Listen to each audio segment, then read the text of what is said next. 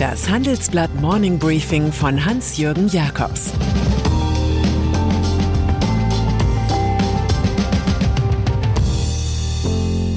Guten Morgen allerseits. Heute ist Mittwoch, der 17. August 2022. Und das sind unsere Themen. Holocaust-Entgleisung mitten im Westend, die Pannen der rollenden Essensgaben, Niklas Kaul, der neue alte König der Athleten. Nach einer kurzen Unterbrechung geht es gleich weiter. Bleiben Sie dran. Regulatorische Vorgaben, der Fachkräftemangel oder die Nutzung moderner Technologien. Unternehmen sind aktuell mit komplexen Herausforderungen konfrontiert. Die gute Nachricht? PwC unterstützt sie dabei mit smarten Technologien. Professional Managed Services, die effiziente Art der Dienstleistungserbringung. Technologiegestützte Lösungen vereinfachen Prozesse an entscheidenden Stellen, verbessern diese nachhaltig und sorgen für eine höhere Qualität. Mehr auf pwc.de. Holocaust-Vorwürfe von Palästinenserpräsident. Es gibt Staatsgäste, die würde man am liebsten sogleich wieder wegschicken, ganz so wie angetrunkene Partygäste, die sich ein Herz zum Pöbeln fassen. Auch der Palästinenserpräsident Mahmoud Abbas scheint in diese Kategorie zu gehören. Er warf Israel bei seinem Besuch in Berlin vielfachen Holocaust an den Palästinensern vor. Israel habe seit 1947 bis zum heutigen Tag 50 Massaker in 50 palästinensischen Orten begangen. Auf einer gemeinsamen Pressekonferenz ließ der sichtlich verärgerte Bundeskanzler Olaf Scholz die Pöbeleien erst einmal unkommentiert. Vielleicht hatte er eine seiner im Fall Cum-Ex aufgetretenen Erinnerungslücken und wusste nicht, was im einstigen Todesfabrikland Deutschland eine starke Antwort darauf gewesen wäre. Später aber warnte der Bundeskanzler, gerade für Deutsche sei jegliche Relativierung des Holocaust unerträglich und inakzeptabel. Die Palästinenser fordern immer wieder einen eigenen Staat Palästina. Der Friedensprozess zwischen ihnen und Israel liegt seit 2014 brach. Ende des Lieferdiensthypes. Probleme mit der Lieferkette belasten bekanntlich die Weltwirtschaft.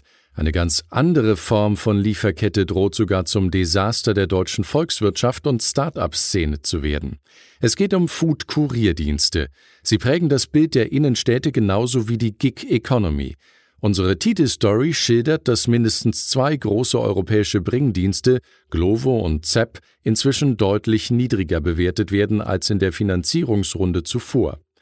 Die Wirtschaftsauskunftei Kreditreform rät sogar von Kreditgeschäften mit der Berliner Firma Gorillas ab. Die räumt selbst einen Rückstand bei den Zahlungen an einige Geschäftspartner ein.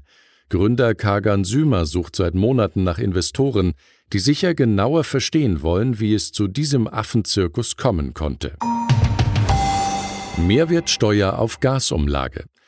Einig wie selten wirken Wirtschafts- und Klimaminister Robert Habeck und Finanzminister Christian Lindner phasenweise beim Vorstoß, die EU möge doch bitte keine Mehrwertsteuer auf die neue deutsche Gasumlage erheben.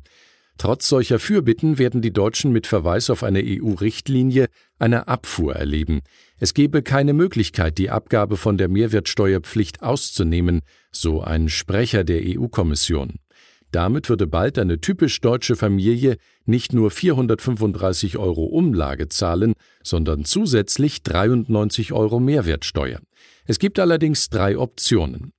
Die erste Option wäre, die Mehrwertsteuer auf die Umlage zu senken. Die besagte EU-Richtlinie sieht einen Mindestsatz von 5 Prozent vor. Für eine Senkung von derzeit 19 Prozent auf diesen Satz braucht die Bundesregierung nicht einmal die Zustimmung aus Brüssel. Eine andere Möglichkeit wäre es, die Mehrwertsteuer auf Gas generell zu senken. Unionsfraktionsvize Jens Spahn fordert immer wieder, zeitnah von 19 Prozent auf 7 Prozent zu reduzieren.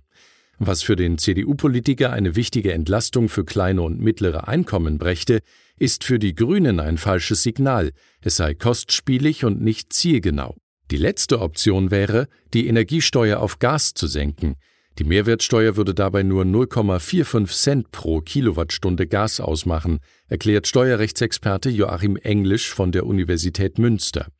Würde der Bundestag Gas zum Heizen zeitweise von der Energiesteuer befreien, sei die Einsparung mit 0,55 Cent sogar noch höher.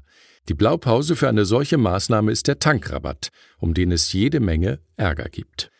Eine dieser Lösungen wird das Kabinett bald anpreisen, auf keinen Fall aber den Weg Tschechiens bevorzugen. Prag erhebt seit Jahresanfang keine Mehrwertsteuer auf Gas und Strom mehr, obwohl das klar gegen das Europarecht verstößt. Man lässt es in der Tschechischen Republik einfach auf ein Verfahren der EU-Kommission ankommen. Steigende Treibhausgasemissionen. War es das eigentlich mit der Klimawende? Insgesamt wurden in allen EU-Ländern zwischen Januar und März über 1000 Millionen Tonnen Kohlendioxid und andere Treibhausgase ausgestoßen. Das Vor-Corona-Niveau ist damit wieder erreicht. Bulgarien meldet nun mit plus 38 Prozent den stärksten Anstieg an Treibhausgasemissionen, gefolgt von Malta mit 21 Prozent und Irland mit 20 Prozent.